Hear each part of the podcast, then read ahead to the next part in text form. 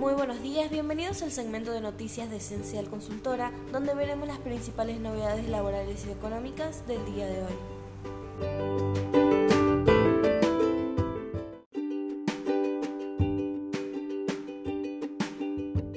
El gobierno no puede controlar la inflación, así es la ola de aumentos en el arranque del año. El director de una cadena de supermercados líder, que el miércoles por la tarde se reunió con Roberto Feletti para dar garantías del cumplimiento de la nueva versión del programa Precios Cuidados, le costaba asimilar la cantidad de correos electrónicos que había entrado a su casilla con el título Una nueva lista de precios, durante el rato que duró ese encuentro con el secretario de Comercio. Se trataba de reenvíos que le hacían llegar su equipo de parte de empresas proveedoras de alimentos todos los mensajes con fuertes incrementos bien por encima del 2% que acababan de charlar con el secretario respecto de precios cuidados. Uno de los mensajes le llamó la atención. Provenía de la empresa agroaceitunera, ex Nucete, cuyo accionista es el jefe de gabinete Juan Mansur. La empresa, vía mail, anunciaba un incremento de 20% promedio en sus productos, 10 veces más lo sugerido en precios cuidados. El problema inflacionario excede al jefe de ministros, está claro. Y si bien ninguna empresa incrementó sus precios en esa misma proporción en el inicio del año, lo cierto es que los aumentos anunciados en las últimas horas exceden lo deseado por el gobierno y prometen un enero caliente en materia de inflación y ya no solamente en cuestión de temperatura ambiental.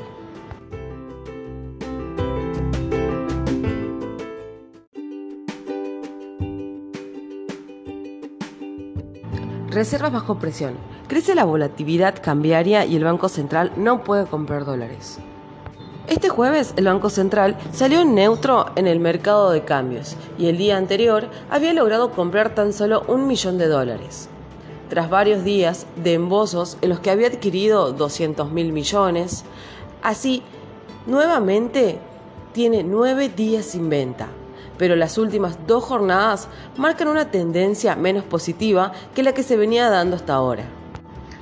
Y en un escenario en el que la situación de las reservas de la entidad es muy frágil y marcado por la inminente llegada de los próximos vencimientos de pagos con el Fondo Monetario Internacional y el Club de París, es imposible no preguntarse cómo podrán seguir en enero en materia de acumulación de dólares para la entidad.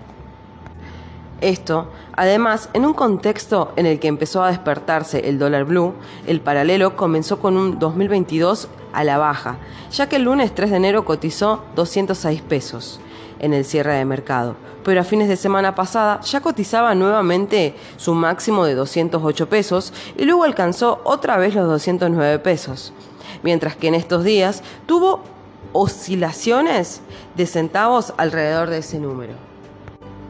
Las razones para la volatilidad en el ritmo. Según explica al respecto a IP Profesional el economista Jorge Negro, esta volatilidad de la posición del Banco Central en el mercado de cambios está muy relacionada con la administración de pagos de importaciones y servicios al exterior que va haciendo.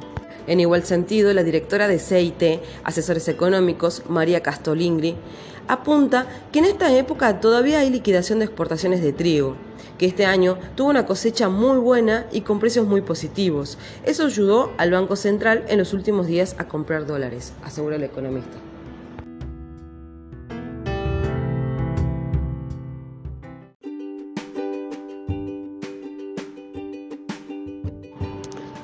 La inflación de 2021 fue la segunda más alta en las últimas tres décadas.